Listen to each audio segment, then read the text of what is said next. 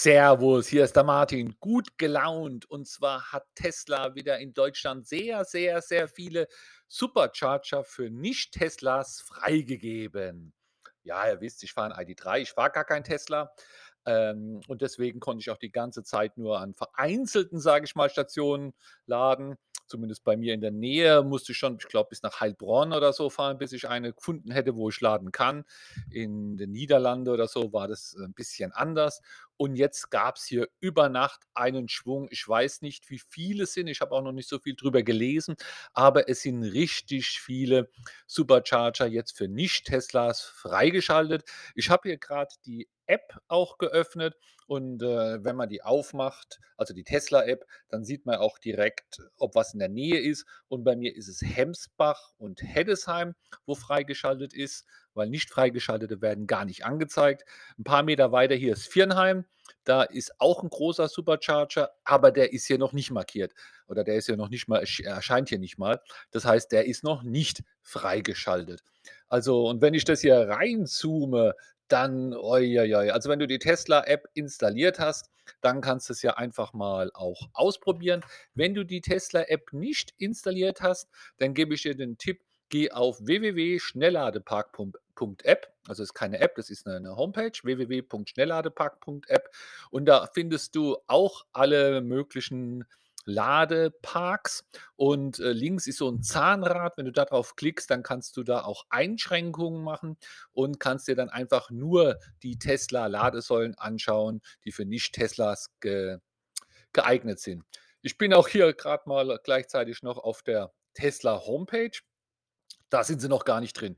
Das haben die da noch gar nicht aktualisiert. Also, wenn du da gucken willst, dann hast du jetzt also, ich gucke grad, da ist, äh die 2, die ich eben genannt habe hier, die sind hier noch gar nicht drin als für Fremdwagen geöffnet. Ich denke, dass das noch noch bald kommt, aber es läuft halt nicht immer so synchron hier, was in der App ist und was dann auch auf der Homepage angezeigt wird. Ja, warum sollte man überhaupt dort laden? Also, es ist eher mal nicht der Preis. Wenn du 'n guten Ladestromanbieter hast, dann, äh, ist der meistens, äh, preiswerter wie als Fremdfabrikat bei Tesla zu laden. Es gibt auch 'ne Abo-Option, aber da kann man jetzt immer nur 'n bisschen spekulieren. Da muss man immer im Bedarfsfall auch schauen, wie viel man fährt. Und ja, grad wenn du auch den Podcast hörst, ist interessant, weil Tesla ändert da gerne mal die Preise 'n bisschen hoch, bisschen runter.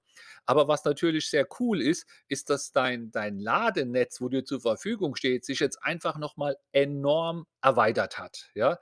Ähm, das heißt, wenn du irgendwo hinfährst und, äh, ja, da ist vielleicht kein keine NBW oder so Ionity-Säule oder so in der Nähe und es wäre 'n Tesla Supercharger da, ja, dann kann man ja halt auch mal dort laden oder angenommen, Ionity ist in besetzt oder es ist, äh, geschlossen oder defekt oder so was. Man hat dann einfach mehr mehr Auswahl. Jetzt kann man natürlich sagen: „Ja gut, aber der Preis“ ja, das stimmt schon. Also, wenn ich von hier bis ans Nordkap fahre, dann würde ich jetzt nicht unbedingt nur mit Tesla laden, aber ich hätte die Gewissheit, wenn's irgendwo mal wär äh, knapp wäre, dann wären da zumindest, äh, Supercharger, wo ich laden könnte.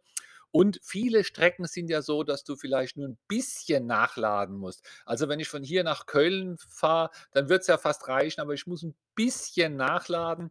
Äh, in Köln kann ich dann vielleicht wieder AC laden und dieses bisschen Nachladen, ob ich jetzt da die 10 Minuten, äh, bei NBW lade oder am Supercharger, das macht vom Preis gar nicht so viel viel aus. Aber es kann sein, dass es, äh, mir viel nutzt auf der Strecke, weil der weil ich vielleicht nicht anstehen muss, weil er vielleicht besser zu erreichen ist, weil's vielleicht dort 'n 'n Kaffee gibt, 'n Restaurant gibt, wo ich sowieso hin wollte. Äh, also, es gibt da einfach verschiedene Gründe, warum's trotzdem Sinn macht. Deswegen habe ich die App auch bei mir installiert. Vor 'n paar Wochen habe ich auch gelesen, dass Tesla die ersten Stationen irgendwo auf dieser Welt, ich weiß nicht wo, ins Roaming aufgenommen hat. Also, es würde dann bedeuten, dass man dann irgendwann vielleicht sogar als mit Ionity oder mit seiner VCharge-Karte oder mit seinen mit seiner NBW-Karte oder so bei Tesla zahlen kann, aber so lang ist es wahrscheinlich noch lange nicht. Hat es lange recht auch lange gedauert, bis überhaupt so viele überhaupt aufmachen für Nicht-Teslas. Also, deswegen mal die App installieren, Konto anlegen und dann hast du, ja, wie ja, wie wie wie 'ne 'ne weitere Ladekarte dabei, die du einfach zur Sicherheit dann auch hast. Das soll's für heute gewesen sein. Ach ja, noch 'n Tipp. Äh, ich habe auf meinen Instagram-Kanal und auf meinen TikTok-Kanal habe ich dir 'n kleines Video gemacht, damit du das auch noch mal siehst mit der Schnellladepark.app, wie das geht. Äh, kannst du einfach da mal anschauen, alles unter Martin_Black_E-Auto, da findest du mich eigentlich schnell oder natürlich auch auf YouTube. Bis nächstes Mal. Tschau, tschau, der Martin.